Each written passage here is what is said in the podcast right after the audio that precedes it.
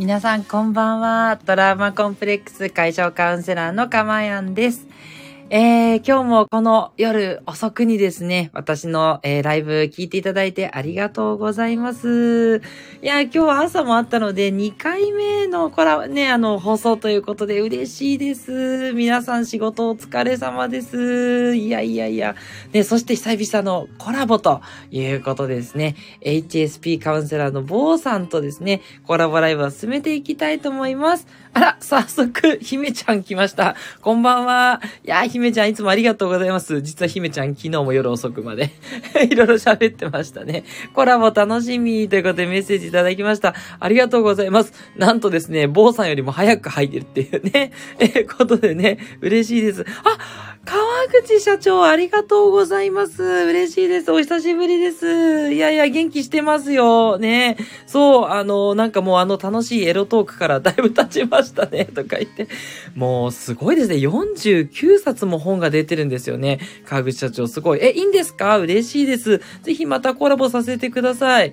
あの、だいぶ慣れてきました。ね。川口社長とのね、あのコラボのおかげで、だいぶね、視聴数も伸びまして、もうおかげさまで、あの、楽しくですね、あの、引き続き定期的にやっております。ありがとうございます。いや、もちろんということで嬉しいお言葉ありがとうございます。お忙しい中、本当ありがとうございます。あの、本当無理されないでですね、あの、いられるだけ言っていただければ十分なので、ありがとうございます。はい。ではではですね、えー早速、坊さん入られましたので、お呼びしましょう。では、坊さんよろしくお願いします。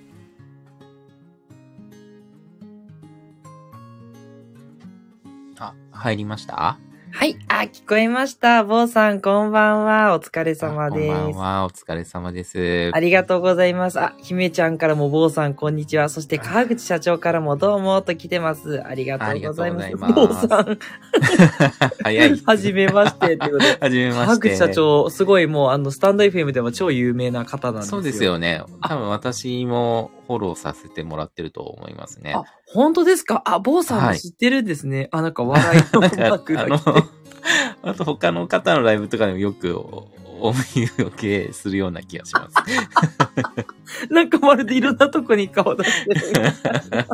そう、すっごいね、そう面白くて優しくていい方なんですって言ってすいません。なんか、川口社長の話になっちゃいましたけど。いえいえいえ、全然大丈夫改めまして、あの、坊さんありがとうございます、今日は。いえいえ、こちらこそありがとうございます。どうもですうね、僕今日ライブ初めてなんで、ね、かまやんさんにもうすべて捧げようかと思いまして。その、あの、捧げるって表現どうなんでしょうか？なんか若干ちょっと、ちょっと不思議な響きに聞こえるんですけど。そうですね。あ僕のあのライブ童貞を捧げようと思います。わかりました。若干気持ち悪いんですが、OK そうですね。自分で言っててもなんか気持ち悪いなって。間違ってないんですけどね。なんでしょうね、この不思議な違和感というかね。いやいやいやいやね。もうね、ジェンダーレスな世の中ですので、全然捧げていただくということで大丈夫だと受け止めさせていただきます。何の話をしてるんでしょうね。ということで。そうですねえーもう本当に素敵なね、素敵な、あの、こんな、あの、男性の、あの、えー、坊さんなんですけども。じゃあ、早速なんですけど、あの、一応私のチャンネルということなので、さ、捧げる、すいません、川口社長で吹いちゃった。すいません、ごめんなさい。笑ってもらえてよかったですね。本当ですね。嬉しい。すごい滑らかに会話できててよかった。あの、ボンさんの、あの、自己紹介を早速なんですけど、していただけると嬉しいです。お願いできますでしょうか？はい。えー 自己紹介何も考えてこなかったんですけど。考えてきてください。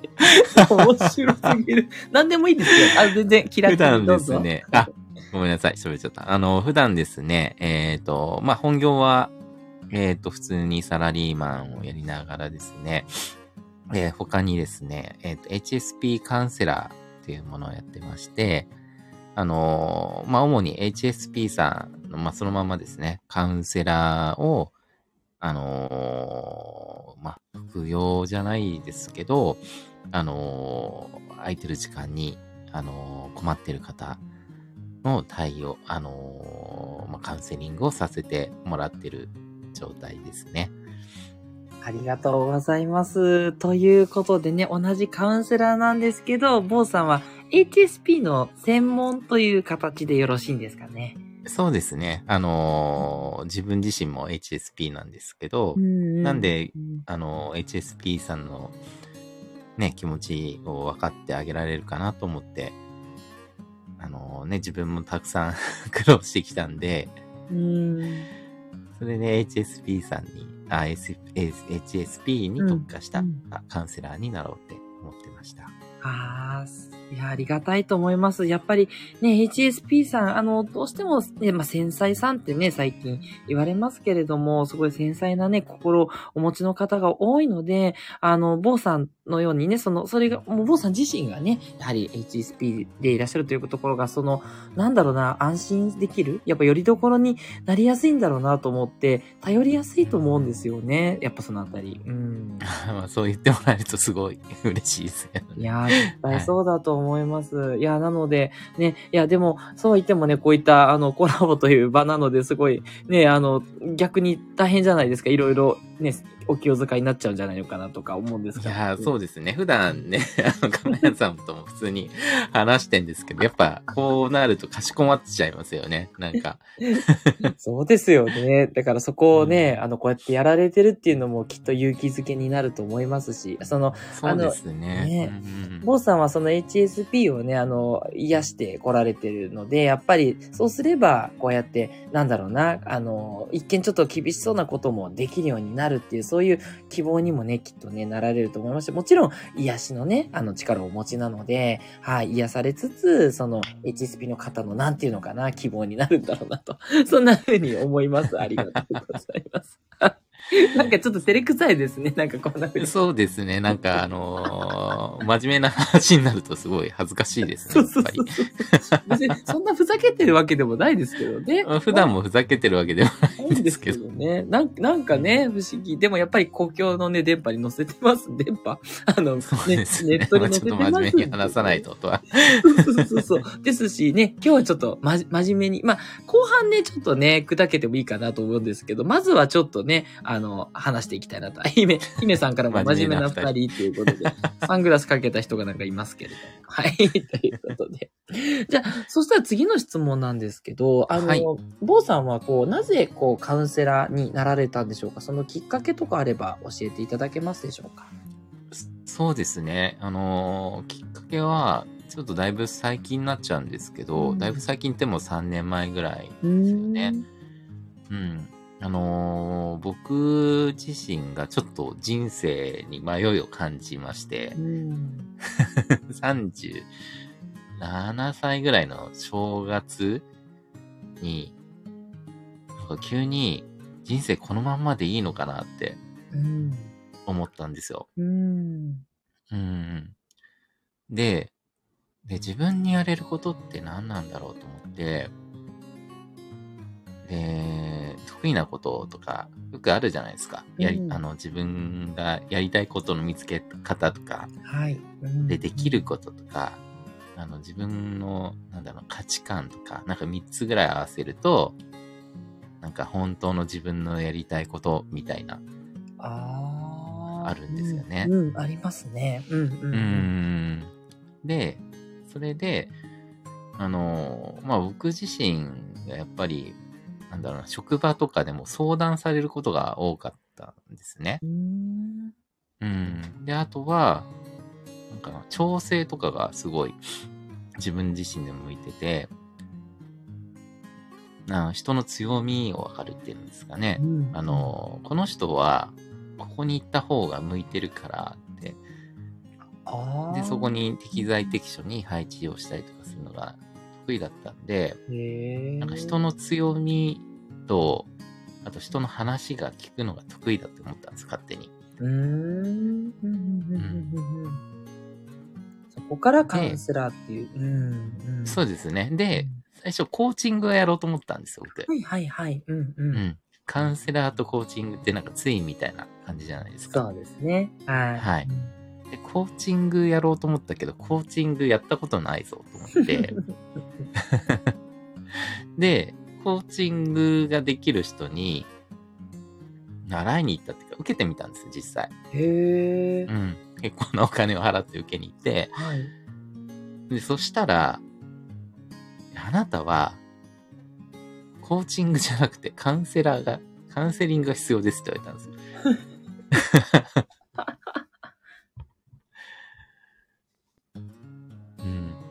それでカウンセリングを受けたら、その流れで、あ、じゃあ自分がカウンセラーになろうみたいな、そんな、そんな流れですか？いや、カウンセリングは実はでも受けたことなくて、うん。で、なんだ、自分でなんとかしてきたんですよ。あーうん。あのーなんだろうな、ね、本当にネガティブで、うん。もう今、今じゃ考えられないぐらいネガティブでマイナス思考で、なんか、一個嫌なことがあると、それをずっと引きずってるしう、んうんうん。よくわからない不安に毎日襲われてたんですよ。ああ、なるほどね。うんうんで、カウンセラーはもう自分で、本当に独学で、あ、こうしたらいいんだとか言って、うんうん。あの、自分自身は多少良くなったんですけど、うん。あのー人を、なんか、そのいい方向に持ってカウンセリングしてあげるっていうのが、ちゃんとできなかったんですね、僕。うん。もちろん話を聞いて、良くなってくれる方いたんですけど、うん。うん。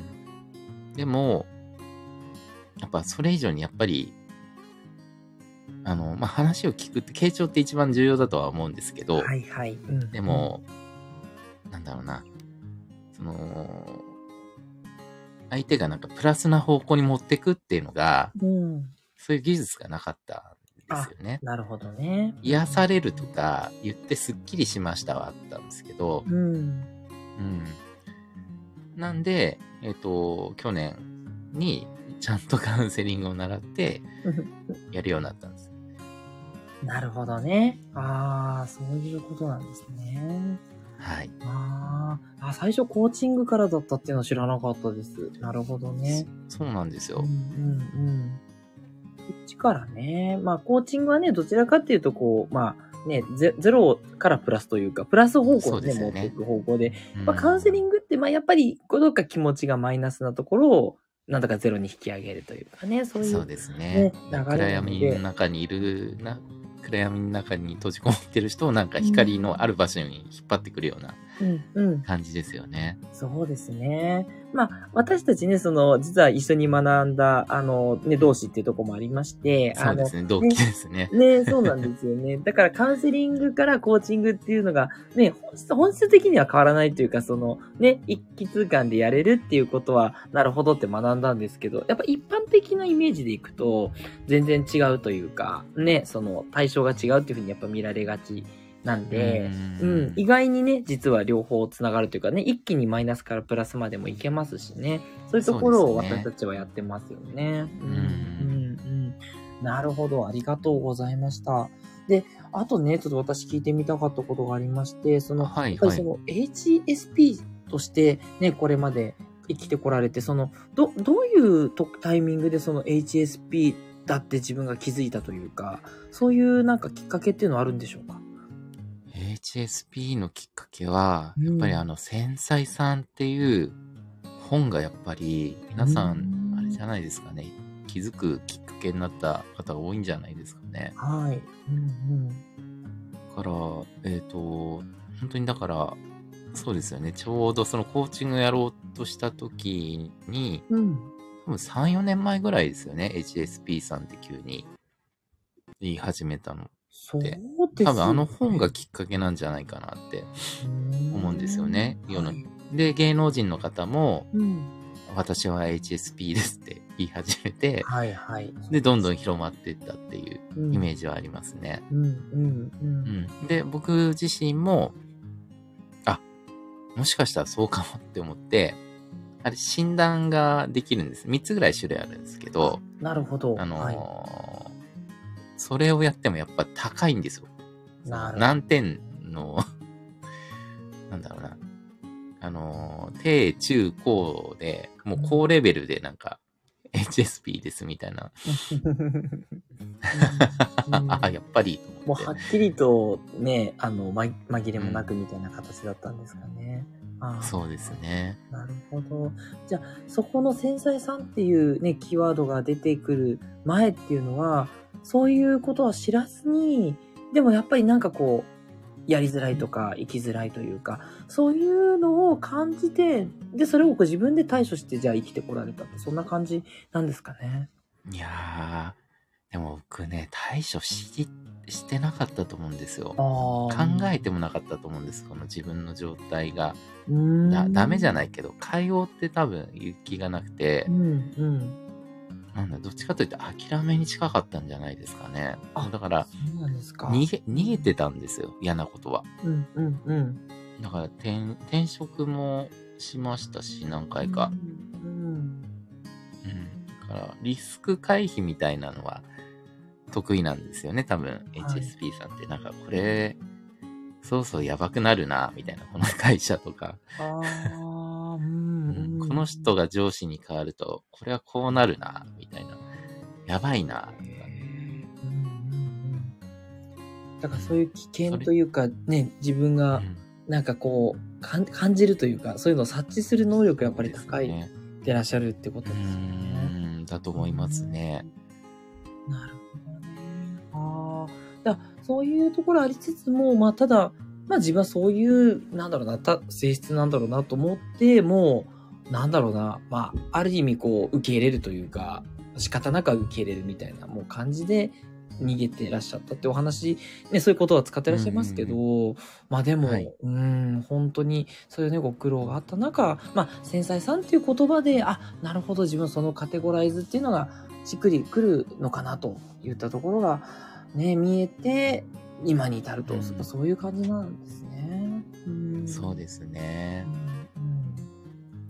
で、あのね、次にお聞きしたいのは、その、まあ、HSP さんっていうところで、やっぱりね、ちょっと聞いてらっしゃる方も、あの、どういう感じなんだろう、その、な、何がどう、こう、繊細になんだろう、感じるんだろうって思う方もいらっしゃると思うので、ど、どんなことが、こう、苦労されている、その、なんだろうな、どんな時にその繊細っていうところが発揮されるのかっていう例があったら教えていただけああ、ますそうですね。よく、あの、物理的なことで言うと、うん、なんか、あの、刺激に敏感っていうのがよく刺皆さん激ですか。おうん、お聞きすると思うんです。例えば、なんだろう、音が苦手とか、だかうんら人混みに行くのが苦手。うん、うん。うん、あと匂い。僕なんかも匂いダメで、あの、会社とかでよくあの机でご飯食べる、あの、かまやさんの会社は OK なのかわかんないんですけど、OK ですね。あ、OK なんですね。僕もそれが本当に嫌で、なるほど。あうん。ー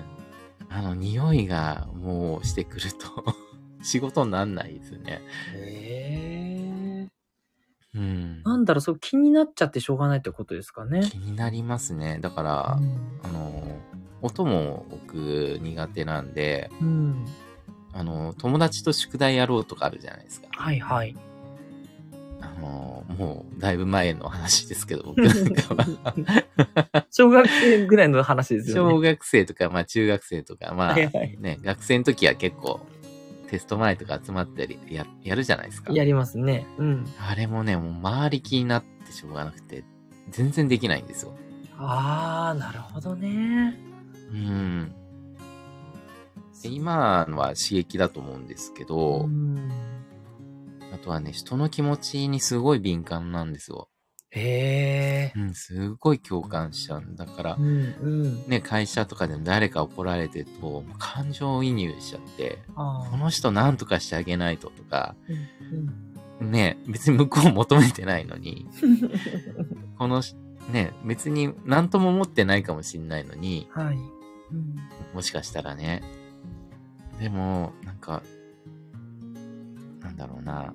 まあ、本当に悲しんでる人もいるんですけど、うんそういうのがね、全部伝わってきちゃうんですよね。なるほどね。うん。あと、怒ってる人とかも苦手ですよね。ああ、なんかもう自分が怒られてるような感じになっちゃうんですよ。うん、うん、うん、うん。まるでね。うん、うん、うん。からそういう、あの、まあ、匂い、音っていう、その周りの、なんだろうな、五はい感みたいなものに敏感ですっていうのがあるのと、あとその周りの方の感情ですかね。その、怒ってるとかうん、こう、ね、辛そうとか、そういう感情がやっぱりもうすぐにこう、なんでしょうね、レーダーが敏感なのか察知してしまって、そうですね。まるで自分ごとかのように受け止めてしまうっていう、それ、いわゆるこれね、HSP さんのいわゆる特徴なのかなっていうところでらす、そうです。ね。うーん、そうなんですね。だからあのー敏感に反応するんでう、ん。体が常に戦闘態勢なんですよ。だから。はい。うん。うんなんで HSP さんってもう一日寝る日がないとダメだとかっていうのは、えー、そ、そういうことなんですよね。もう常に戦闘態勢だから、体が。脳が察知するわけじゃないですか、そのはいはい。感覚が鋭いって。うんうんうん。うん。なんで、なんか一日寝る日が欲しいとか、一人の時間が欲しいとかっていうのが、そういうことなんですよね。なるほどね。その刺激からこう、お休みするというか、こう、休ませる時間がないと、もう、日々戦ってるから疲れちゃってるんでしょうね。感覚とかそういう。そうなんですよねね。で、またそこでね、一日休んじゃうと、また後悔して、負のループなんですよねなるほどね。それはそれで。じゃあ、坊さんも結構仕事して帰ってきたら結構ぐったりみたいな。疲れた。そうですなね。まあね、結婚しちゃったんで、家帰ってきても頑張んないといけないんですけど、あれ聞かれてないかな。一人暮らしの時とかはう、ん。土曜か日曜日はどっちかもう一日何もしない日っていうのを作ってましたね。ああ、なるほどね。もうそれは、それがないとダメだということでね。うーん。そうなんですね。これ、やっぱりその HSP っていうふうにもうカテゴライズしてるぐらいなので、やっぱりこう、これをこう、なんていうのかな、こう解消していくというか、あの、敏感じゃなくなるようにするっていうのはやっぱり難しいものなんでしょうか？そうですね。なかなか、あのーまあ、センサーがね、もうすごい高性能に働いちゃってるんで、うん、うん、うん。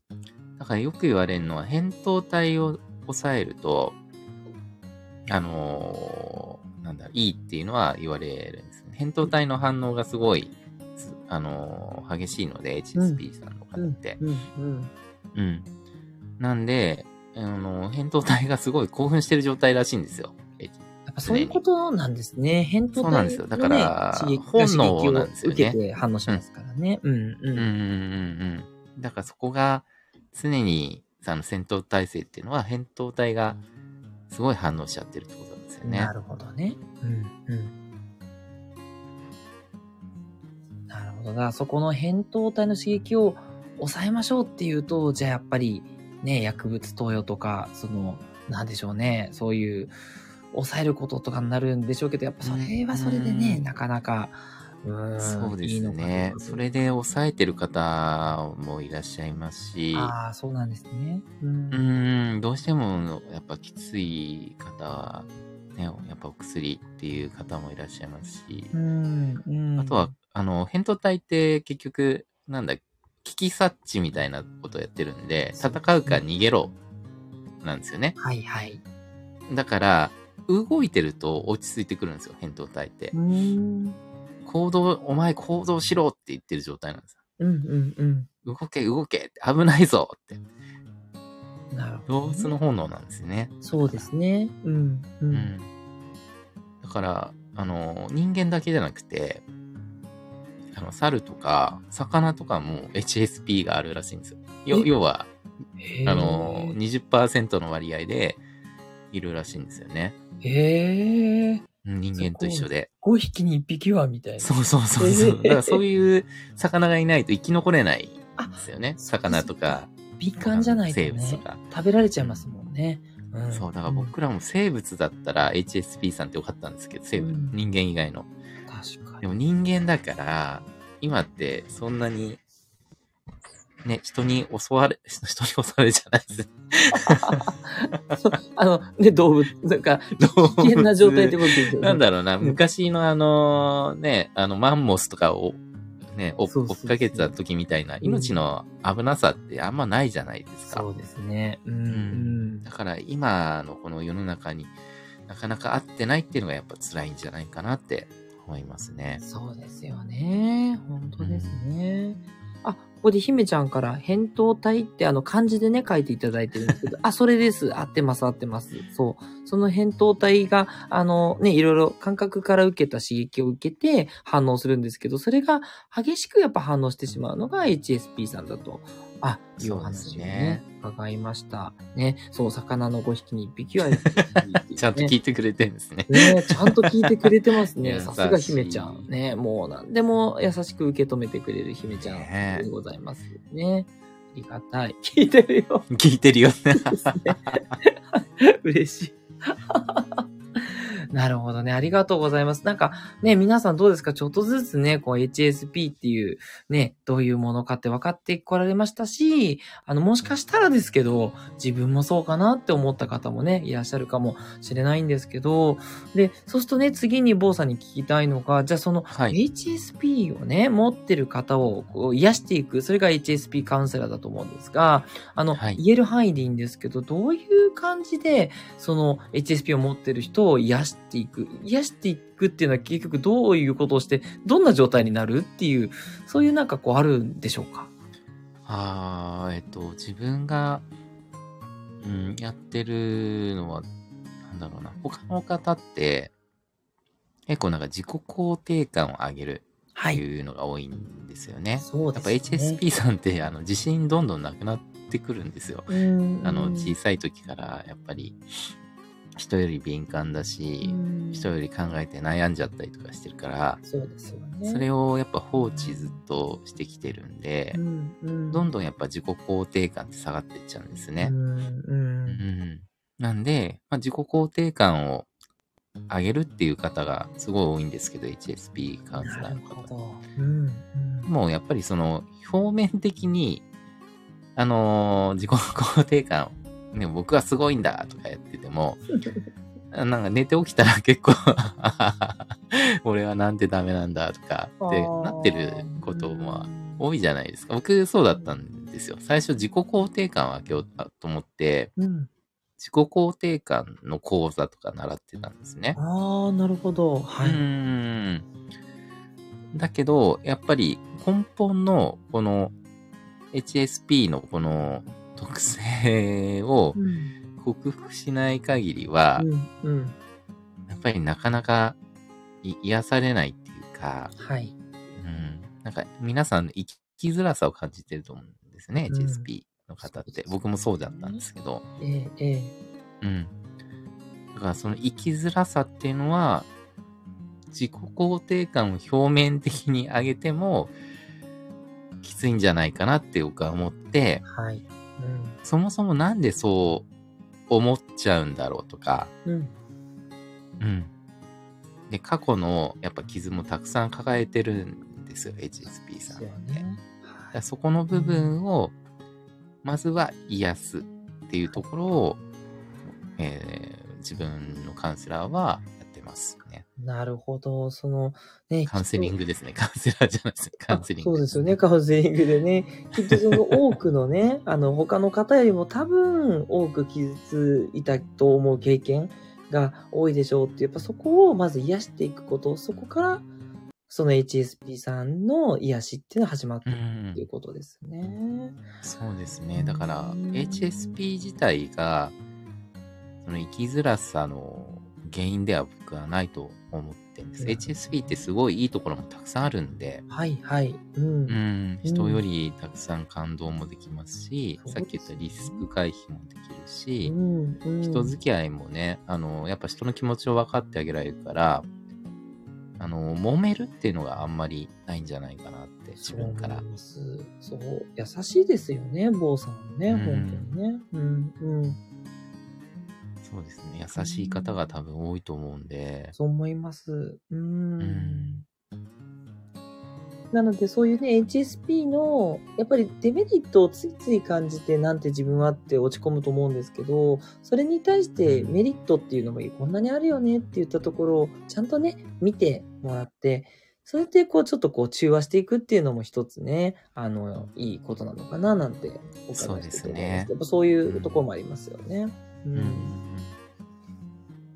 ななるほど。ありがとうございます。過去を癒して、そして HSP がね、治るというよりは、その HSP の、なんだろうな、いいとこ悪いとこを見て、こうバランスを取っていくというか、そういうことを通じて、坊さんのカウンセリング受けると、こう癒しが進んでいくって、やっぱそんなイメージなんでしょうね。そうですね。HSP さんの特性を、まあだから、いいいい方に使うっていう感じですよね。そもそもね悪いもんでもないとは僕は思ってますんで、はい、はい。うん、うんだからその、ね、捉え方を変えてもらうと楽になるんじゃないかなとは思いますね。なるほど、そうなんですね。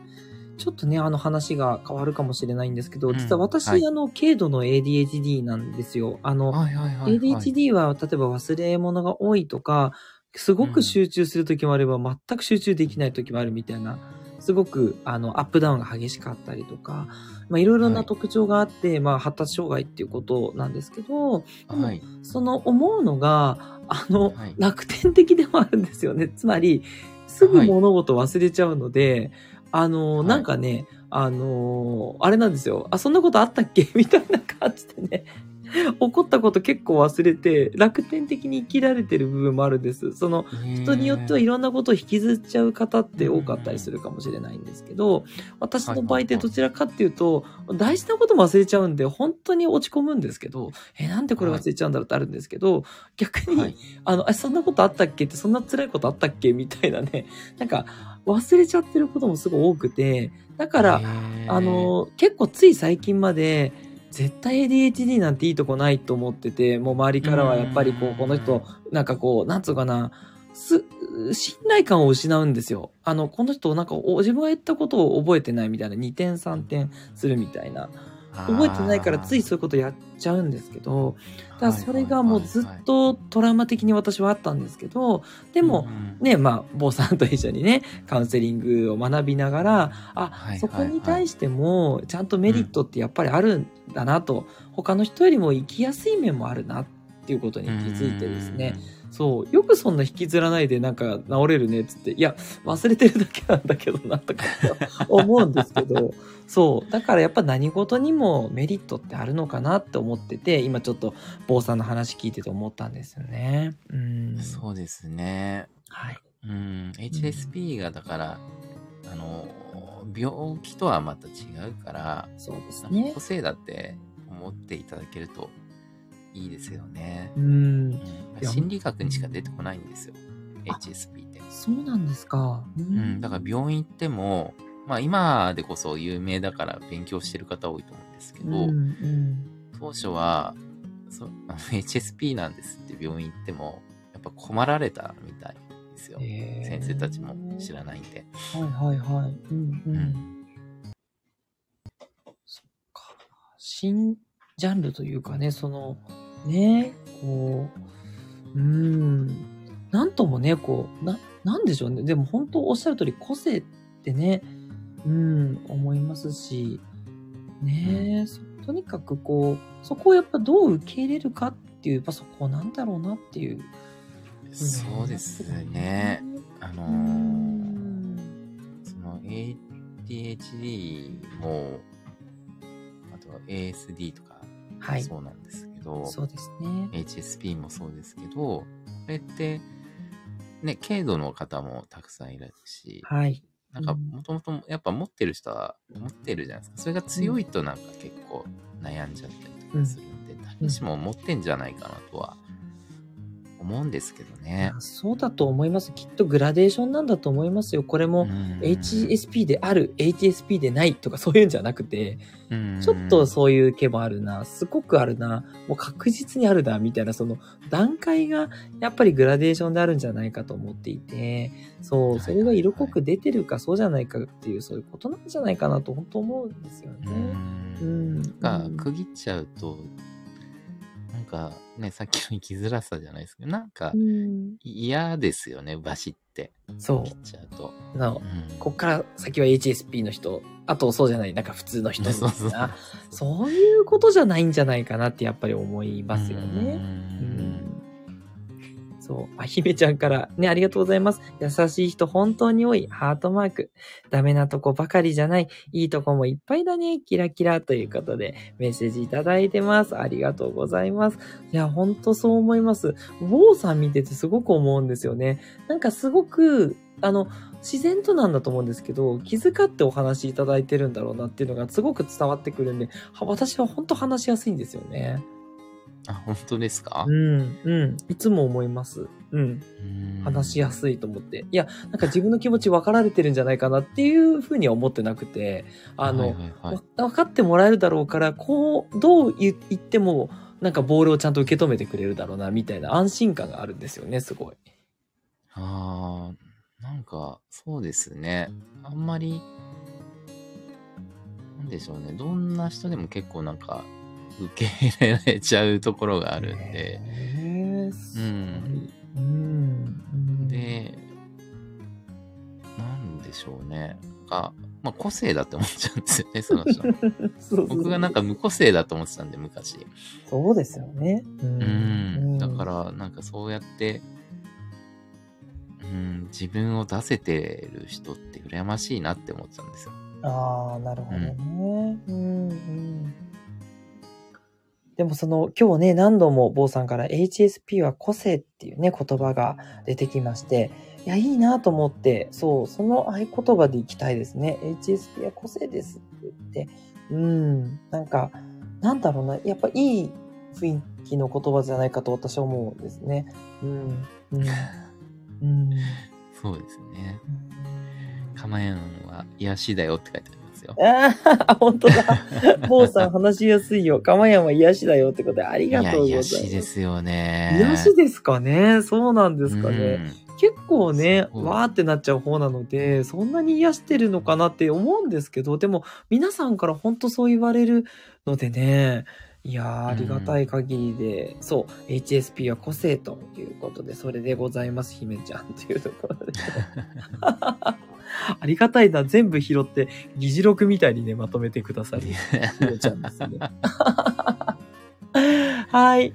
あ、ということで、あっという間にもう37分も経っておりましてですね。あの、いろいろ私すいません、HSP についてお聞きしたかったんで、本当にね、ありがたかったです。なんか、すごく勉強になりました、今回。うん。いえいえ僕の方もいろいろアウトプットさせていただいたんで、すごい助かりました。あ、本当ですか？そう言っていただけると。いやー、よかった。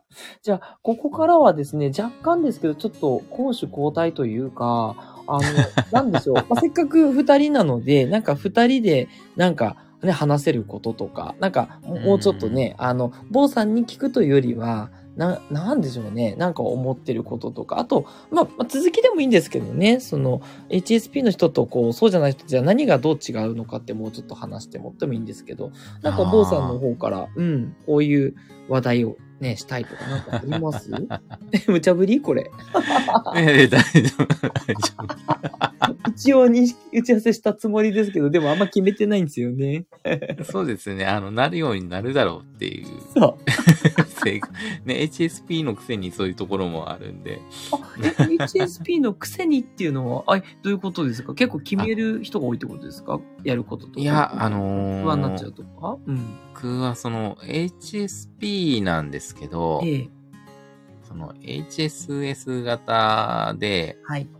結構その刺激を求めたりとか、うん結構新しいことをやったりすることが案外大丈夫なんですけど、うんうんうん普通の多分 HSP さんってやっぱ、なんだろうな、チャレンジするっていうのも苦手だし、うん自分を出すっていうのも苦手なんですよね。うん。これ言ったら、僕も昔はそうだったんですけど、うんうんうんうん。これを言ったら、ね、相手が傷ついちゃうから言えないとか、うん、これを言ったらこうまれちゃうから言えないとかう、んうんうん。こっから動いたら危ないから動けないとか、なるほどうね。ん、これやっていいのかなってずっと悩み続けちゃう行動の前に。うんうんうんううん。ん。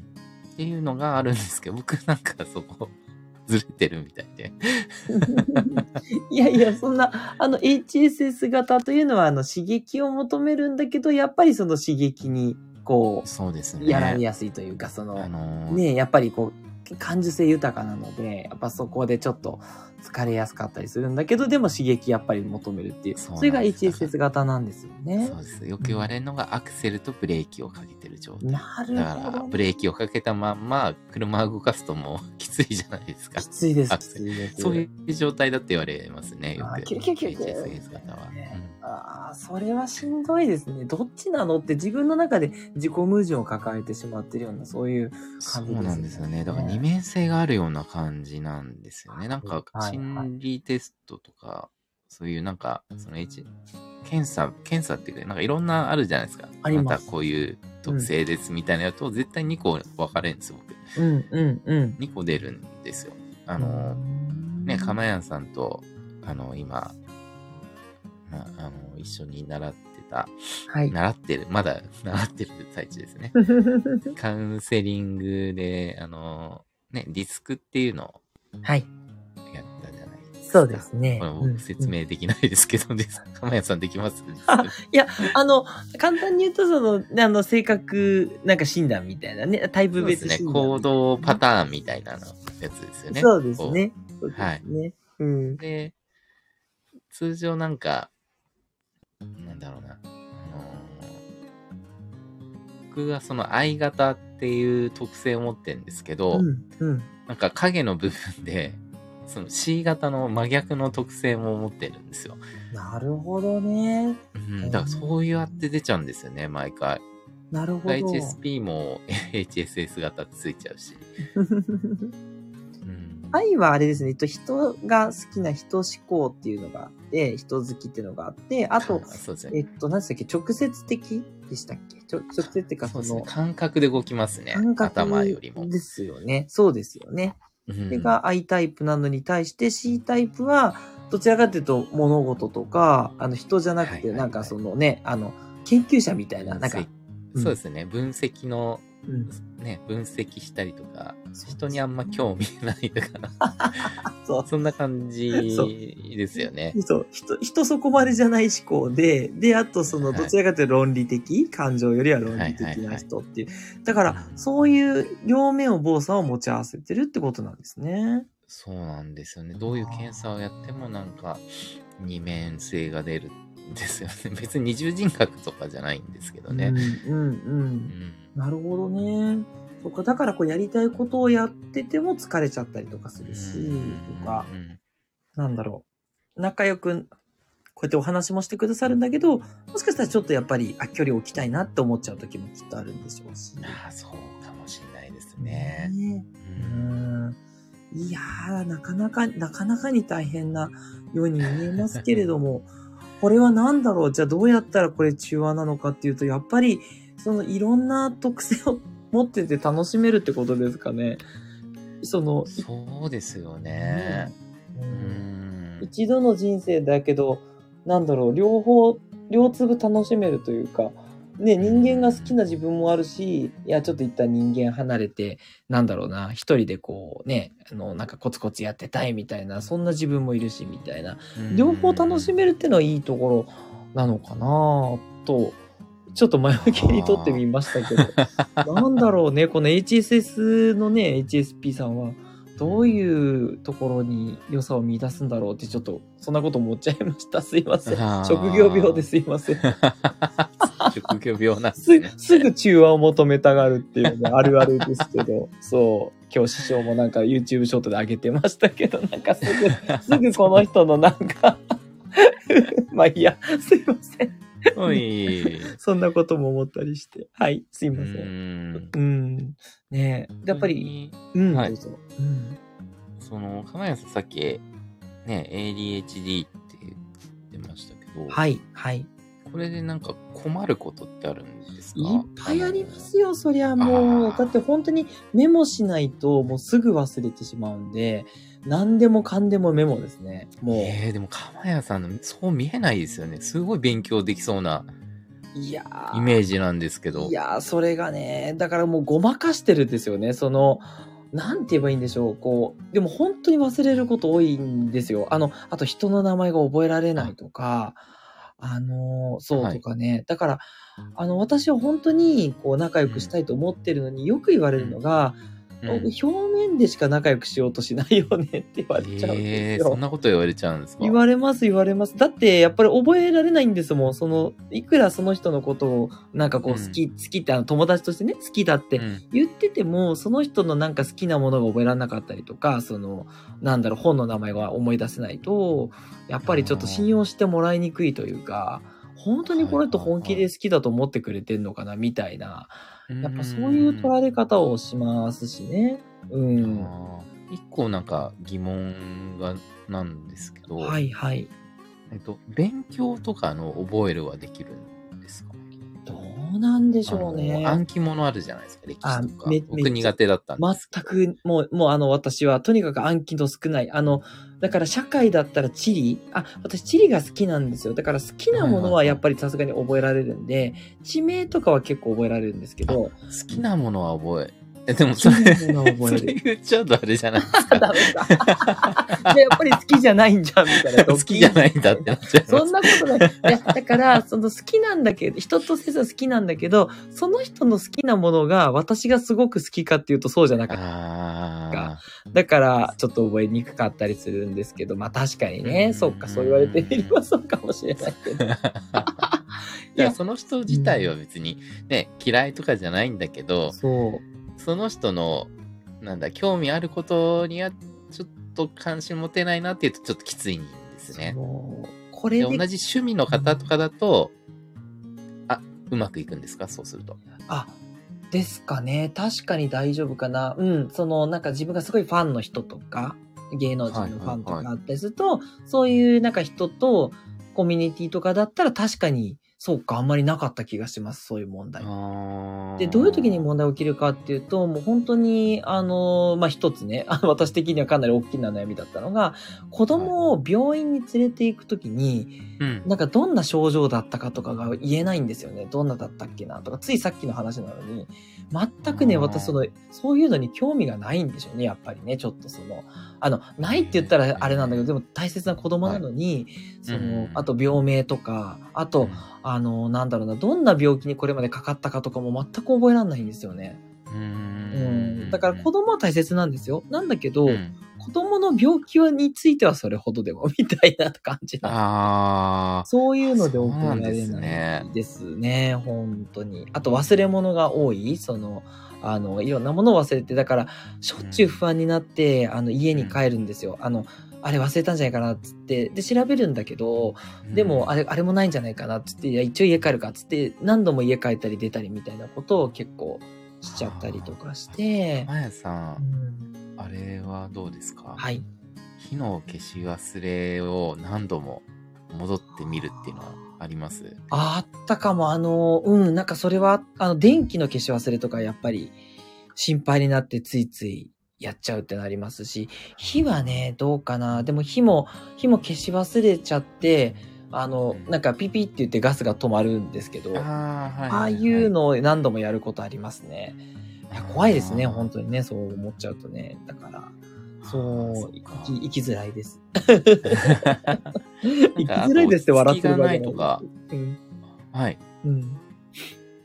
落ち着きがないとか、なんか、ないですね。本当ですね。僕もなんか、ちょっとあるんじゃないかなって思ってて、あ僕なんかちか？っちゃい時とか座ってられなくて、うんうん。あのー小学校の教壇とかあるじゃないですか。ありますね。あそこの隣に机置かれたりとかした。落ち着きなさすぎて。続いて、ここにいてくださいと。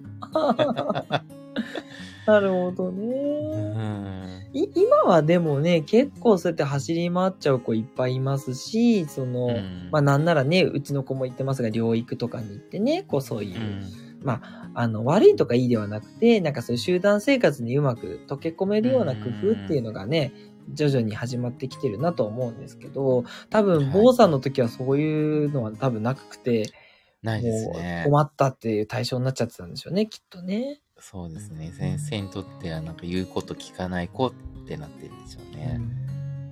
そうですよね。でも別に何かが悪いとかでもないし、ただ単にこうじっとしてるのが難しいっていうそういう特性、それも個性なので、うーん。なんかね、そういう走り回ってたっていいんじゃないって、なんか、どうしてもね、日本の教育って注意しますけど、注意することなのだろうか。まあ、授業聞かないと困るってあるのかもしれないけど、まあ、それはそれで、ね、そういうもんなんじゃないって思うし、個性の時代ですからね、今はね。うん。そうですよね。教育は未だにね、変わってない気がします。授業参観とか言っても、うん、あ、変わってないなって思いますしね。同じことやらないといけないですしね。そうです、そうです。うん。なんかね、みんなで規律を守って揃ってみたいな、いい面もありますけど、なんか若干ちょっとこう、ねえ、こう、不自然さを感じるというか、うん。それ本当に今の時代いるのかなって思うこともあったりしますよね。まだいいとこもね、悪いとこもあるってことなんでしょうけど。うん、でもやっぱそういうのが逆にね、HSP さんとか余計にきつくな、ね、ADHD さんとかもきつくなんじゃないかなって思うところもあるんですけどね。そうですよね。なので、やっぱり私たちが、やっぱそういう人たちを当然癒していくっていうのはもちろんなんですけど、やっぱ啓蒙活動して、そういう人もいるんだよって別に何かがね、あの、違うとかでもないし、みんなグラデーションでそういう部分もありますと、多かれ少なかれ。っていう感じでね、こう、よりこう、あの、ダイバーシティを受け入れていくというか、そういう風なね、風潮を生み出したいなって私はやっぱどうしても思っちゃうですよね。ちょっと自分が忘れっぽいのは全然おかしくないとか言いたくなっちゃうっていう。おかしくないってあれ、そういうことおかしいと思ってるからそういう発言になるんで、やっぱりいい発言じゃないんですけど、なんだろうな。そう、それも、なんだろう、個性だよねって、本当ね、個性っていういい言葉を坊さんおっしゃるんですけど、それがやっぱり、うん、そういう認識にしていきたいですね。うん、そうですね。うん。やっぱね、なかなか、やっぱ、その、社会があって、そこのルールが正しいってなっちゃってるんで、うん。うん。そこに合わないとね、やっぱり悩んじゃったりとか。そう。しちゃいますよね。そうなんですよね。日本は特にね、みんなで同じ方向を向いてっていう、やっぱそういう、ね、それがいい面もあるわけなんですけど、そういう社会なので、なかなかね、その違いが際立っちゃうんですよね。その繊細だっていうところが、ね、違いが見えやすい文化ではあるんだろうなと思ってて。当然だってね、海外だってそういう人いるでしょうし、どこの国でもいるでしょうと思うんだけども、特に日本だとやっぱりちょっとね、逆に生きにくいんだろうなっていうのはいますよね。うん。うん確かに。ダイバーシティって感じ。そう。あの、ちょっとね、やっぱそういう、あの、偏見というか、そういうのを、うん、持つ。まあ、そうじゃない人から見たらやっぱりなかなかね、大変な特徴なのかなって ADHD にしろ HSP にしろですね。だけど、うん、みんなそういういろん、何かしみんないろいろ持ってね、生きてるんじゃないかなって私は思ってるんですよね。その、まだ病、病気というかその、症状が多分ついてないものもあるんじゃないかなって私は思っていやありますよね。きっと。うん。100人いれば100通りあるんじゃないって思ってて、まあ個性ですからね、やっぱあると思うんですけど。本当ですよね。うん。そういうことをこうなんかね、やっぱり自然といいも悪いもなく、こう、淡々と受け入れる、やっぱそういう社会になっていたらいいなって常日頃思うんですよね。うん。まあ、かまやんさんもそうですし、自分もそうですけど、はい、え。ーね、そう、なんかなかなか受け入れてもらえなかった方を、ね、自信持ってね、なんか生きてて、生きれるようになんか、できたらいいですよね。いやー、ほんと悩んでる方もたくさんね、あの、表面上は悩んでなくても、それをね、やっぱ裏では悲しんでいる方もたくさんいらっしゃいますからね。うん、うん、うん。いや、本当おっしゃる通りで、だから、ね、そういう人で、あと、やっぱそのカウンセリングって言っちゃうと、やっぱりどうしてもちょっとなんかこう、敷居が高いというか、なんかそういうのを受けるのって本当に精神が病んでる人じゃないとダメなんじゃないとかって思うかもしれないんですけど、まあ、本当そうじゃなくて、あの、坊さんおっしゃったように、ぜひ気軽にね、こう、頼、私たち頼っていただけたら嬉しいな、なんてやっぱ思うんですよね。その、ちょっとね、引っかかってるんだけどの、そのちょっとが、結構大きく、その心理に影響してるってことって結構あるといやそうなんですよね。うんね思いますのあで。大したことないっていうことが、うんあこんなに実は気にしてたんだっていうのが。あるんですよね。あります、あります。それがその人のね、生き方、人生にも影響しちゃってることが、まあ、じ、私たちもそうだったわけなんですけど、あるので、本当にね、うんそこをね、こう、解消するだけで、ね、もうパーって道は開けてくるので、それをね、ぜひぜひ、うん、あの、なんか広めていきたいというか、ね、全然頼っていいんだよって、むしろそういう人にこそ頼ってほしいなっていう面がありますよね。うんそうですね。うん。ねえいやーなんか、あれですね、まったり話せたらもう55分ということで、早いもんですね。なんか、びっくりなんですけど、ねそうですね。うんなかなか、うん。あの、ごめんなさい。ちょっとちゃんと考えてこなかったから。え。えー、そんなことないです。いやいやいや、すごい素敵な、素敵なコメントいっぱいあって、あ、すごいアドリブなんですか？すごいっていう感じですよ。すごいすごい。いい感じで話が進んだんで。あ本当ですか？うんいや、もう、釜屋さんがうまくフォローしてくれたからですよ。やった。そこは、そこは得意なんで、あの、喋るのは得意なんですけどね、そう、覚えるのと、あの、忘れるものが多いんで、もうそこは、ね、もう本当に、他の人にも任せたい。その、そういうの任せたいですね、もう本当にねうん。まあ、あります。あ、まったり感がいい感じっていうことで、姫ちゃんからいただきました。ありがとうございます。なんかね、本当に、あの、夜のね、癒しの時間が作れたんじゃないかななんて思います。ありがとうございます。はいじゃあ、そしたらね、あの、まあ、実は来週もね、こんな感じで、今度は、あの、坊さんからね、ちょっといろいろと、あの、聞いていただければと思ってるんですけど。ですね。今度は自分の方から、もうね、あのー恥ずかしいところまで全部聞いちゃおうかなと。わかりました。私も捧げます。な、なんだろう、何捧げまする。捧げ、何を捧げるんです？何捧げようかな。セ、セカンドなんとかにしようかな。かあ、じゃあセカンドなんとか。そうですね。セカンドでもないかもしれないんだけど、本当にね。困った困った。すいません。あ、姫ちゃんから来週っていうことで、そう、本当だよね。何を捧げるんだって。何 どう捧、どうしましょう。もう捧げるものないかもしれないね。困ったね。まあ、あの、あれですよ。あの、本当坊さんとの化学反応でね、全然違う自分っていうのが出てくるかもしれないんで、そこをぜひね、あの、あ、あの、そんな気負わなくていただいてもちろんいいんですけど、なんかね、何でも聞いていただけたら嬉しいなと思って、うん、全然話せないことほぼないので、あ、本当ですか？もうじゃあちょっとどい、ところまでちょっと行ってみようかあ、言ってみてほしい。確かに、あれなんか際どいこと言ってるかな？なんか、普段一応ね、結構過激なこと言ってるつもりでも、でもやっぱり、どっか自分でブレーキかけちゃってるかもしれないです。これ言ったら傷つくかなとか、これ言ったら、な。ね、どう思われれるかなと思ってるとこあるかもしれないから、じゃあ、そうですね。じゃあちょっと、もうほぼ、あの、どうしても以外はもう全部答える式な、ね、際どい質問集でいきましょうよね。そうですね。だから、普段ね、亀谷さんのラジオを聞いてる方も、ね、そこをなんか聞いてもらえると いいですね。ありがとうございます。自分でプレッシャーかけてますけどね。引き出さないといけない。そうね。そう。あの、それでね、あんまり、あの、どどうしようとかあんまり思わないでいただいてね、全然普通の質問でもいいですしね。あの、はい全然変な質問もね、面白いと思うんで、ね確かに、ドキドキするような質問だと嬉しいですねう。んありがたいですね。そう。で、そう、来週っていただいてて、そうなんです。あの、また同じね、あの、1月31日の火曜日のね、9時からということでね、はい。あの、はいもう一回やらせていただけるということでありがとうございます。嬉しいです。こちらこそです、本当に。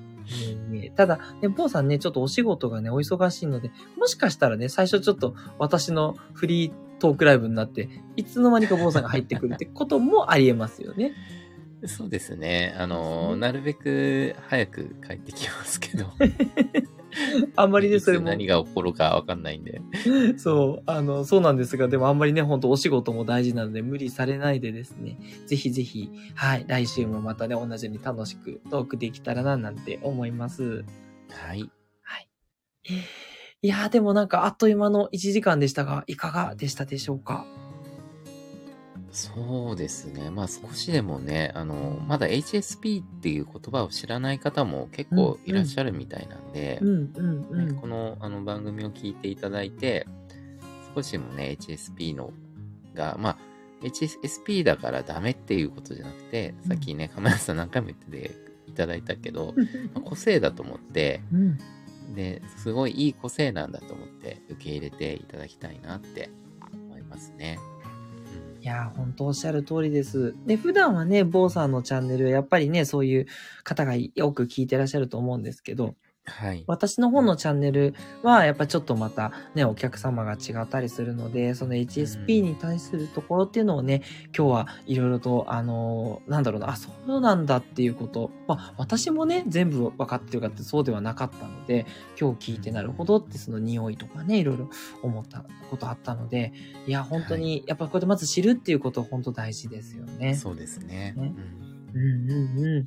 ありがとうございました。ということで、お、ぴったり10時になりましたんで、はいい感じに収まりましたね。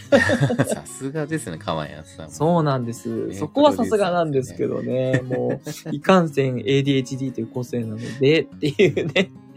しつこいということで失礼します。はい。姫ちゃんからありがとうございましたって言っただいて。ありがとうございました。こちらこそですよ。もう全部聞いていただいて嬉しい。うん本当にね。ありがたいね。そんな姫ちゃんも実は仲間ということで、ね。そうですね。そう。みんなね、仲間でありがたいなって感じなんですが、ぜひぜひということで。はい。じゃあ、あの、今日はこのあたりにね、させていただいて、また、はいじゃあ来週ということで来ていただけることそうですでよろしいですかね。はい。じゃあまたちょっと釜屋さんの番組の方で、はなはいあのーやらせていただきますんで。ありがとうございます。嬉しいです。じゃあ、あの、際どい質問お待ちしてますんで、シークレットで。そうですね。はい。あの、聞かないときますね、事前にね。直接当日ぶつけられて、え えー、みたいな、そういうのを楽しもうっていう感じで。はい。まあ最初は、あの、真面目な感じであそうですねやっていきますんで。そうですね。後半がちょっとひどくなっちゃうかもしれないですね。全然 OK です。そう。あの、全然この番組、あの、下ネタとかですね。あの、すごいのいろいろ出てくるんで、はい。そねそれいいの？みたいな、全然 OK でやっちゃってますんで。何でもありでございます。